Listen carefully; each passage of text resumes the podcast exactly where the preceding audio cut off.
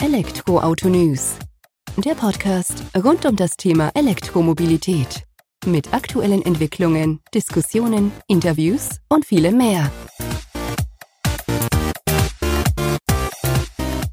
Servus und herzlich willkommen bei einer neuen Ausgabe des Elektroauto-News.net Podcast. Ich bin Sebastian freue mich, dass du diese Woche wieder eingeschaltet hast, wenn wir uns mit dem Thema E-Mobilität beschäftigen. Um genauer zu sein mit Wallboxen. Wir werden einen Blick riskieren auf den aktuellen Wallbox-Markt, wie sich dieser entwickelt hat, seit Auslaufen der KfW-Förderung und wo denn die Reise hingehen könnte, beziehungsweise worauf der europäische Markt im Moment Wert legt, wenn es um das Thema Wallboxen geht. Hierfür habe ich Max Sommer von NE Charge zu Gast, seines Zeichens Wallbox-Hersteller aus Österreich, die in Österreich produzierte mobile Ladestationen an den Start bringen, die sich im Moment vor allem an ja, Privatpersonen richten, aber eben durch Software, Firmware-Updates auch für Flotten interessant werden. Stichwort Abrechnung von Ladevorgängen. Wir gehen direkt rein in das Gespräch mit Max und er verliert auch ein paar Worte darüber, wie man eine mobile Ladestation im Nachhinein durch Software-Updates für das Zusammenspiel mit PV-Anlagen aufrüsten kann. Genug der Vorworte, rein geht's. Servus Max, vielen Dank, dass du dir heute die Zeit nimmst, dass wir uns ein wenig über den Wallbox-Markt unterhalten, was es dort aktuell für Lösungen gibt, wie der sich entwickelt hat seit Auslaufen der KfW-Förderung und welche Rolle Flotten beziehungsweise größere Fuhrparke darin spielen und auch schon mal so vorab geteasert das äh, Stichwort mobiles Laden. Bevor wir da allerdings tiefer eintauchen, stell dich gerne selbst kurz vor und auch das Unternehmen, das du heute hier im Podcast repräsentierst. Servus Sebastian, äh, danke vielmals für die Einladung. Wir fühlen uns sehr geehrt. Ähm, ich darf hier die NE Charge GmbH repräsentieren ein junges Unternehmen aus Graz in der wunderschönen Steiermark. Ähm, wir sind vor zwei Jahren gegründet worden von unserem Gründer Christian Kranz und haben einjähriges Jubiläum unserer ersten Auslieferung unseres mobilen Ladegeräts AnyCharge One und dementsprechend finde ich das total schön und äh, fühle mich auch wirklich ein bisschen geehrt und unser Unternehmen geehrt, dass ich hier heute bei dir sitzen darf. Das freut mich natürlich umso mehr. Und äh, er ist auf meiner Seite, da natürlich mit einem Insider aus dem Wallbox-Markt zu sprechen. Aber vielleicht sagst du uns auch einfach noch kurz, wie du heißt und was du für einen Job inne hast bei NE Charge. Ja, sehr gerne. Also mein Name ist Max Sommer. Sorry, dass ich das nicht vorher schon äh, erwähnt habe. Meine Rolle bei NE Charge äh, ist Chief Growth Officer. Äh, auf Neudeutsch ähm, nennt man den mittlerweile den Vertriebs- und Marketingleiter. Ähm, wir haben recht klassisch ähm, begonnen, dass ich da ziemlich eine One-Man-Show war. Mittlerweile darf ich ein Team führen ähm, im Vertriebsbereich, aber auch im Marketingbereich. Wir inhausen mittlerweile so gut wie alle unsere Tätigkeiten in der Öffentlichkeitsarbeit, aber auch im Vertrieb. Und äh, neben mir im Verein, äh, im Verein, neben mir im Unternehmen sind äh, Christian Kranzem, der Gründer und CEO, und Patrick Hierholt ist unser CTO, COO, und wir sind sozusagen zu dritt ähm, von der AnyCharge GmbH äh, das Führungsteam. Sehr spannend, dass du uns da schon mal die Einblicke sozusagen hinter die Kulissen, die personellen Kulissen gegeben hast. Wir haben ja gesagt, wir nehmen zum Anlass ähm, das Thema Wallbox, Elektroautoladen daheim im äh, Flottenumfeld, Fuhrparkumfeld. Und ich sag mal so, ihr seid jetzt zu einem Zeitpunkt an den Start gegangen mit eurer Lösung, jetzt vor einem Jahr, wo man eigentlich gedacht hat, das Thema Wallbox ist schon wieder durch, weil KfW-Förderung ausgelaufen, der Markt ist so langsam abgekühlt. Und da würde mich natürlich interessieren, wie seht ihr aktuell den Wallbox-Markt? Ist da denn eine Entwicklung da? Geht es denn wieder nach oben oder können wir da mal eine Einschätzung von dir bekommen, Max? Gerne. Also natürlich äh, im Nachhinein ähm, wären wir auch gern ein, zwei Jahre früher am Start gewesen. Ich glaube, ähm, alle, die diese Wallbox-Branche äh, länger schon verfolgen oder auch ein bisschen im Rückspiegel zurückschauen, ähm, sehen genau das, was du angesprochen hast, diesen un unglaublichen Boom äh, die, während dieser KfW-Förderung. Ähm, ich glaube, diese 900 Euro ähm, äh, Fixförderung äh, quasi ohne Na Angabe, ob man ein E-Auto hat oder nicht, das hat natürlich dazu geführt, geführt, dass die Nachfrage, vor allem in Deutschland, enorm war. Wozu das geführt hat ähm, im Rückspiegel ist, ähm, dass die Produzenten nicht nachgekommen sind mit der hohen Nachfrage, dann natürlich enorme Kapazitäten aufgebaut haben, weil ich glaube, in, diesem, in dieser Boomzeit übersieht man vielleicht auch manchmal ähm, künstliche Faktoren, so wie die, diese Förderung. Ähm, und auf einmal war diese Förderung aus und die Leger von den ähm, Anbietern ähm, sind seither wirklich gut gefüllt.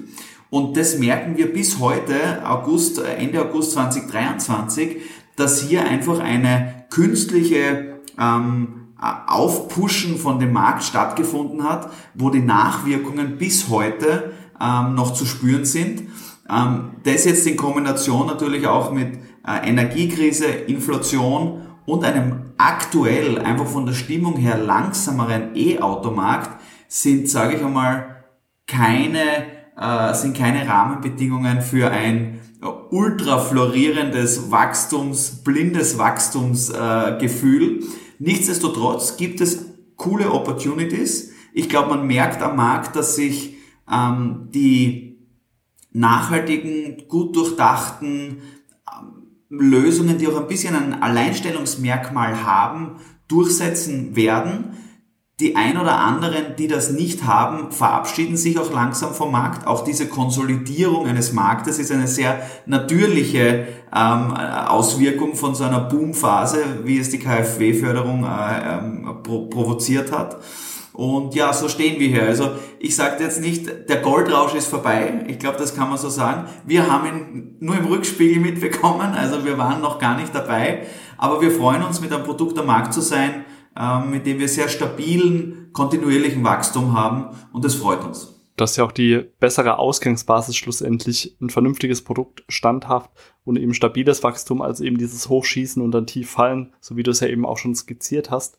Und ähm, um da vielleicht auch nochmal ein Stück Einblick zu geben. Also aus deiner Sicht jetzt unabhängig davon, erstmal auf euer Produkt einzugehen, würdest du also auch im Endeffekt sagen, es geht schon darum, eher auch gewisse Werte bei den eigenen Produkten zu vertreten, Nachhaltigkeit, durchdacht ähm, und dann nicht in den Preiskampf einzusteigen, wie es dann zuletzt jetzt eben auch in dem Nachwehen sozusagen der KfW-Förderung in vielen Wallbox-Unternehmen der Fall war, um dann eben die Leger noch leer zu bekommen. Genau, also ähm, wie in sozusagen nicht künstlich beeinflussten oder, oder von, von, von externen Faktoren beeinflussten Märkten, die, die sich irgendwie selbst regulieren, so einer wie der Wallbox-Markt, das jetzt langsam wirklich wieder wird, ein selbstregulierender Markt, da überleben halt dann die, äh, die ein Angebot haben, ähm, das auch ohne Förderung funktioniert. Und von Anfang an, von Anbeginn, die Grundidee ähm, von unserem Gründer war es, ein mobiles Ladegerät auf den Markt zu bringen, das sowohl ähm, produktseitig als auch preis-leistungsseitig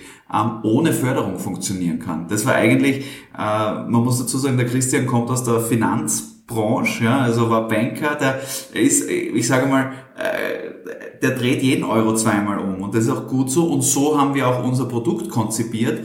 Dementsprechend sind wir eigentlich froh, wenn die großen Förderungen weg sind, denn viele Player am Markt haben den Preis künstlich hochgehalten, weil sie eh gewusst haben, es kommt diese große Förderung dazu.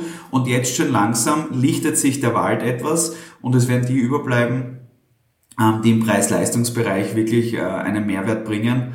Und dazu gehören sicher in der EU produzierte Qualitätsprodukte first and foremost, das muss man ganz klar sagen, die auch nach der wichtigen EU-Norm ähm, produziert sind und alle Sicherheitsmerkmale eingebaut haben. Das ist gar nicht so ohne. Ja.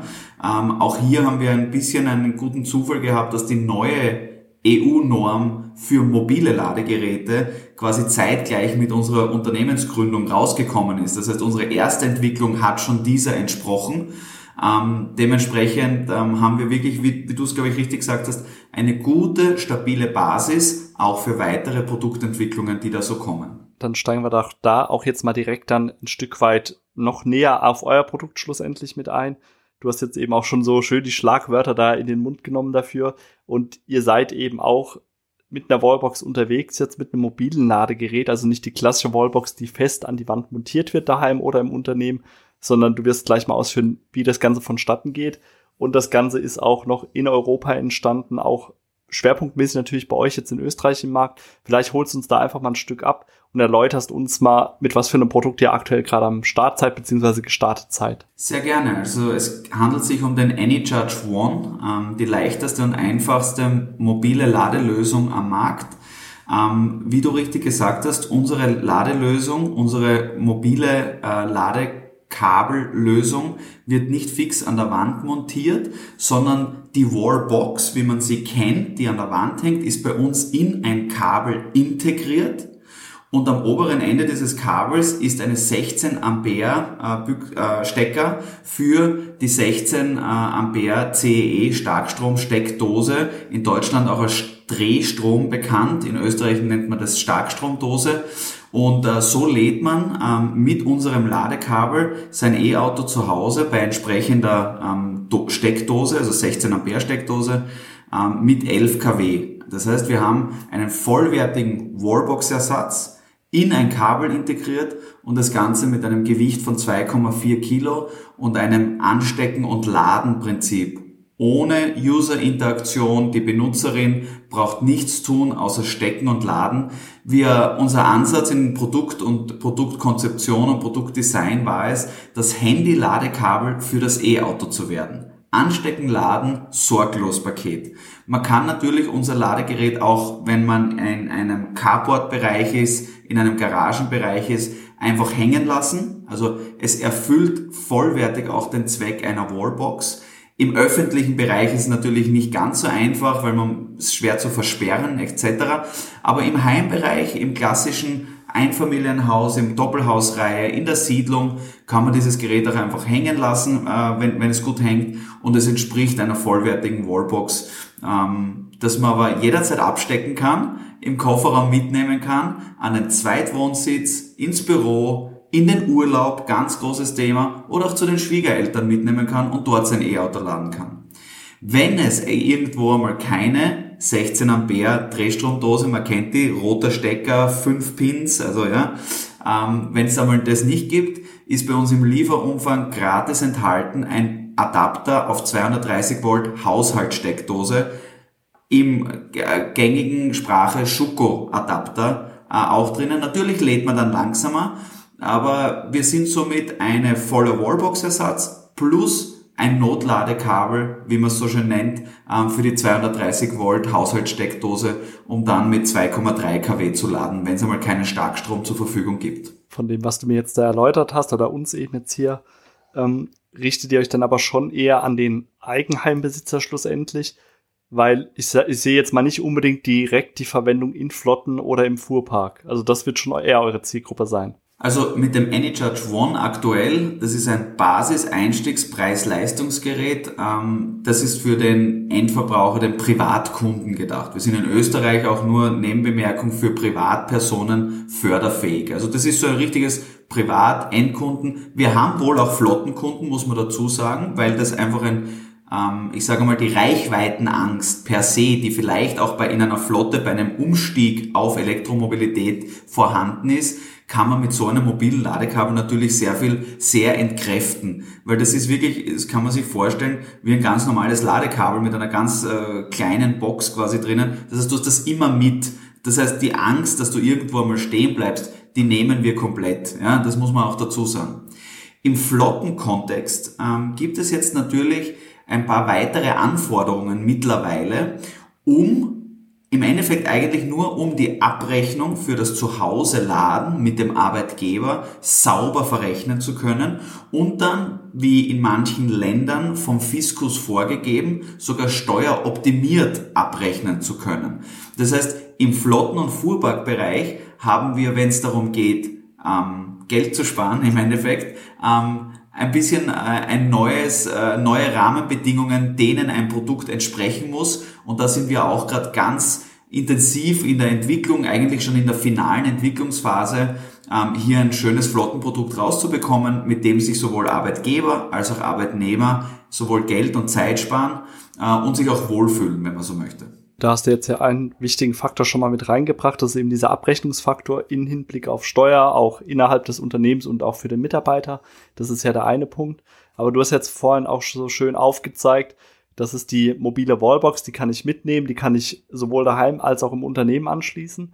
Wenn ich mir jetzt allerdings vorstelle, ich habe 15 andere Außendienstmitarbeiterkollegen, die auch alle an dem Tag ins Büro kommen, die E-Autos müssen geladen werden, jeder schließt das an seine Starkstromsteckdose an, dann kommt ja das Thema schlaues Laden auch nochmal mit rein. Also, dass eine gewisse ja, Priorität auch vorgegeben wird, dass nicht alle auf einmal, sobald eingesteckt ist, losladen. Habt ihr sowas dann auch berücksichtigt für die zweite Generation oder ist das jetzt gar nicht unbedingt euer Zielumfeld sozusagen? Es ist nicht unser Erstfokus, muss man ganz klar sagen. Also wir fokussieren in erster Linie auf das Laden zu Hause.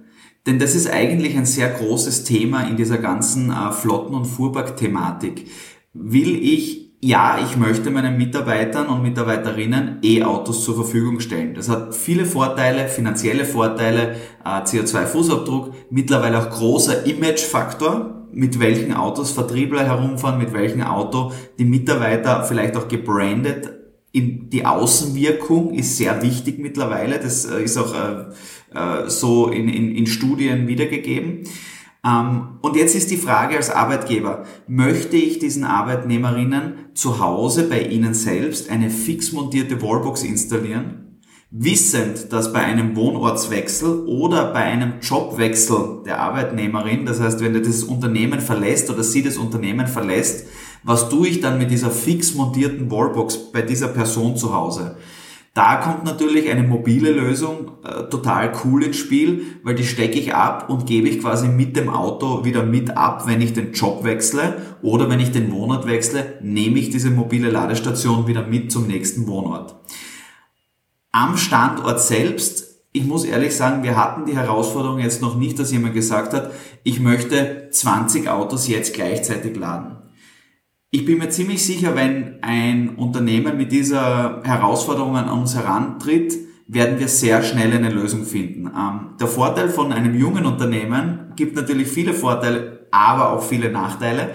Aber einer unserer Vorteile ist sicher, äh, auf Kundenwünsche und Kundenanforderungen sehr schnell reagieren zu können.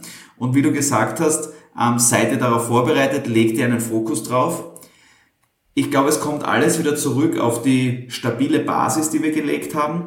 Wir haben auf unserer Platine, also auf dem Herzstück, sozusagen dem Gehirn von unserem Gerät, ähm, hardware-seitig alles eingerichtet, um dann mit Software- und Firmware-Updates zukunftstauglich zu sein. Wie wir unser Gerät jetzt weiterentwickeln, das obliegt auch etwas der Nachfrage am Markt.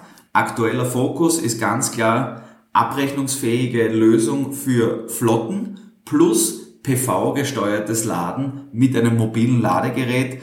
Ähm, und auch hier gehen wir über Partnerschaften und darüber können wir ja vielleicht auch noch sprechen, weil das Thema PV neben Flotte, das sind natürlich aktuell die zwei Treiber, das sind die zwei ähm, Taktgeber, wenn man so möchte, am Markt.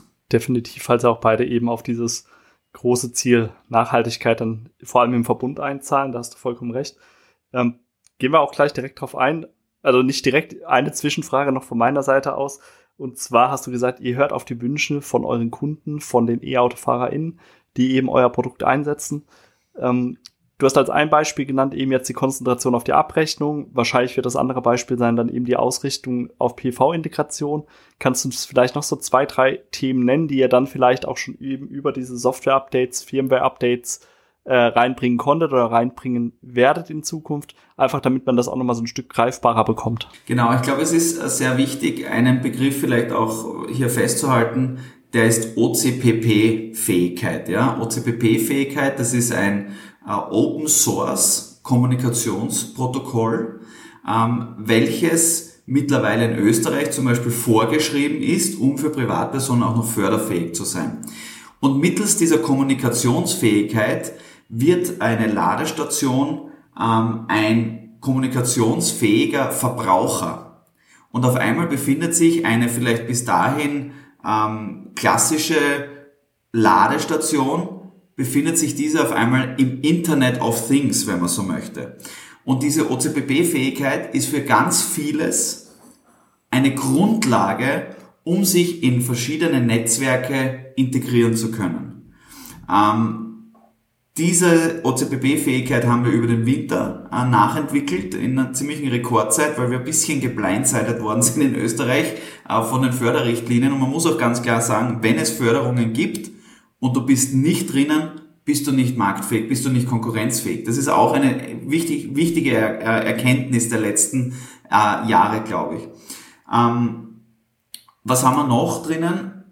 Ich muss ganz ehrlich sagen, das Thema Flotte und BV dominiert so stark, dominiert so extrem, ähm, wo ich vielleicht noch drauf rauskommen möchte, auch um so zu sehen, wo geht äh, der Markt hin oder wie bewegt sich das Ganze. Wir bekommen regelmäßig Anfragen aus neuen Märkten.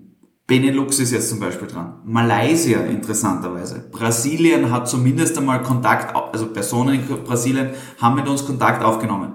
Und für diese Märkte, für ganz viele, brauchst du wieder vielleicht neue Grundeinstellungen auf deinem Gerät, weil die gesetzliche Situation ähm, dort so ist, dass vielleicht ähm, Steckdosen nur auf 8 Ampere abgesichert sind.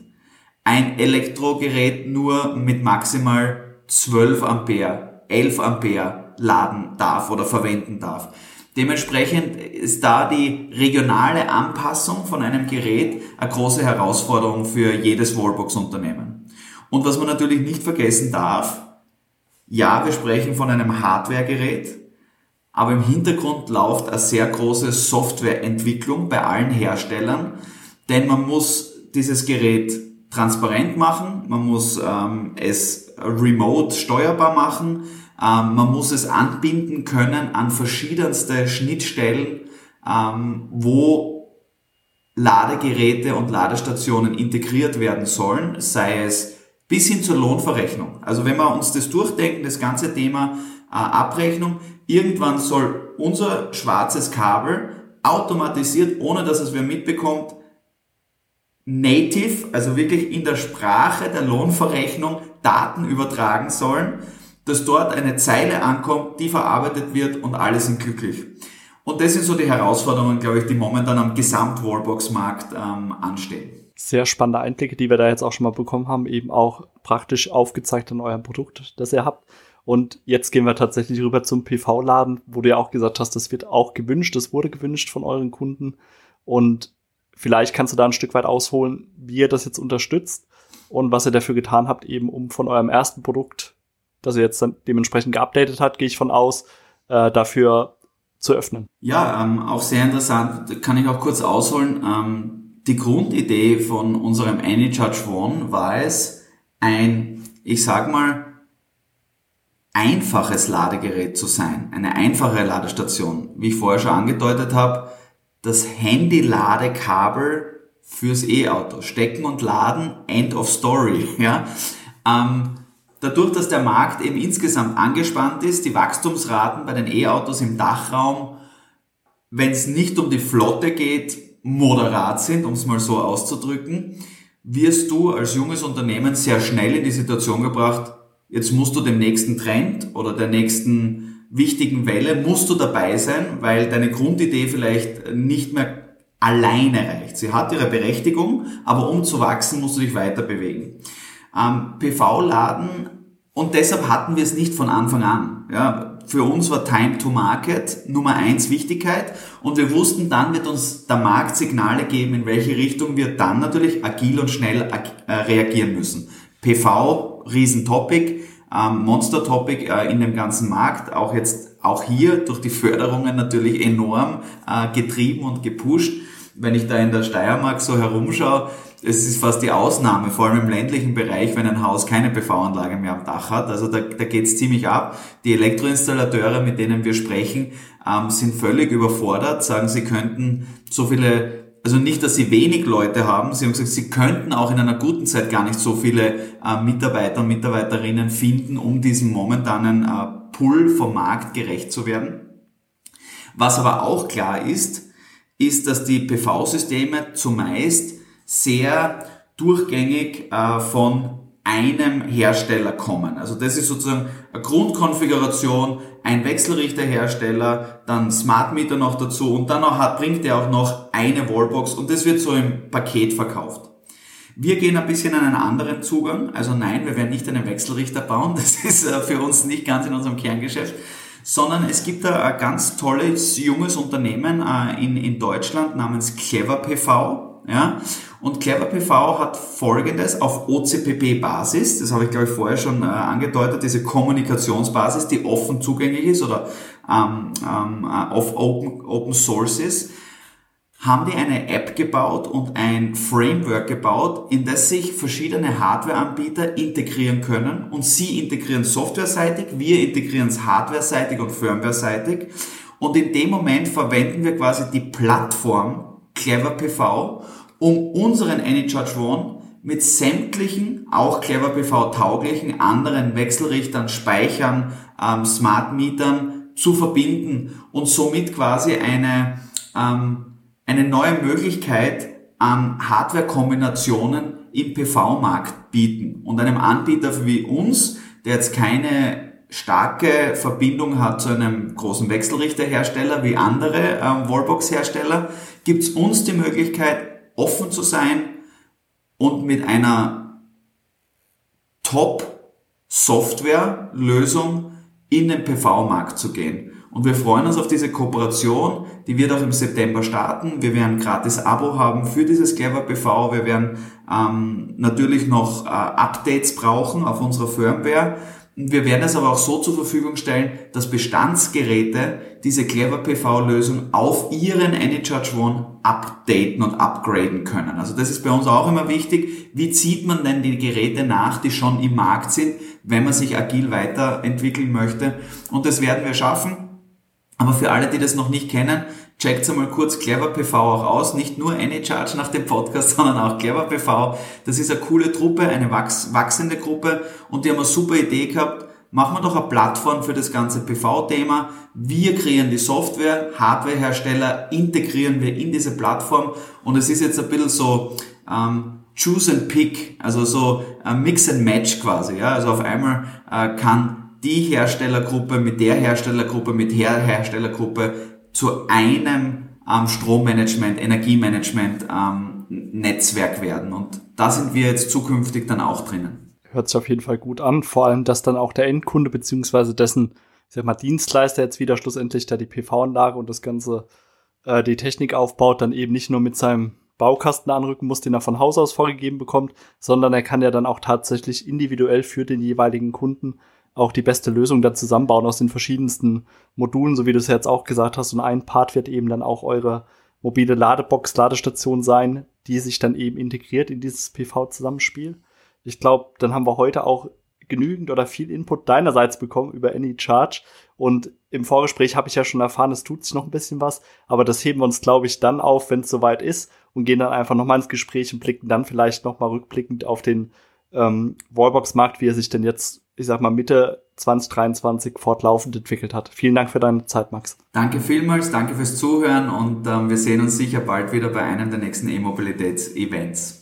Das war's also auch mal wieder mit der aktuellen Elektroauto-News.net Podcast-Folge. Ich hoffe, du konntest einiges mitnehmen bei dem Blick auf den Wallbox-Markt in der aktuellen Zeit und vor allem auch auf die Möglichkeiten, die es mittlerweile gibt, wenn es um das Thema Wallboxen geht. Es muss nicht mehr immer die klassische festmontierte Wallbox sein, wie wir eben gelernt haben, sondern es gibt auch sowas wie mobile Ladeboxen, die in entsprechenden Zielfällen auch ihren Sinn und Zweck erfüllen.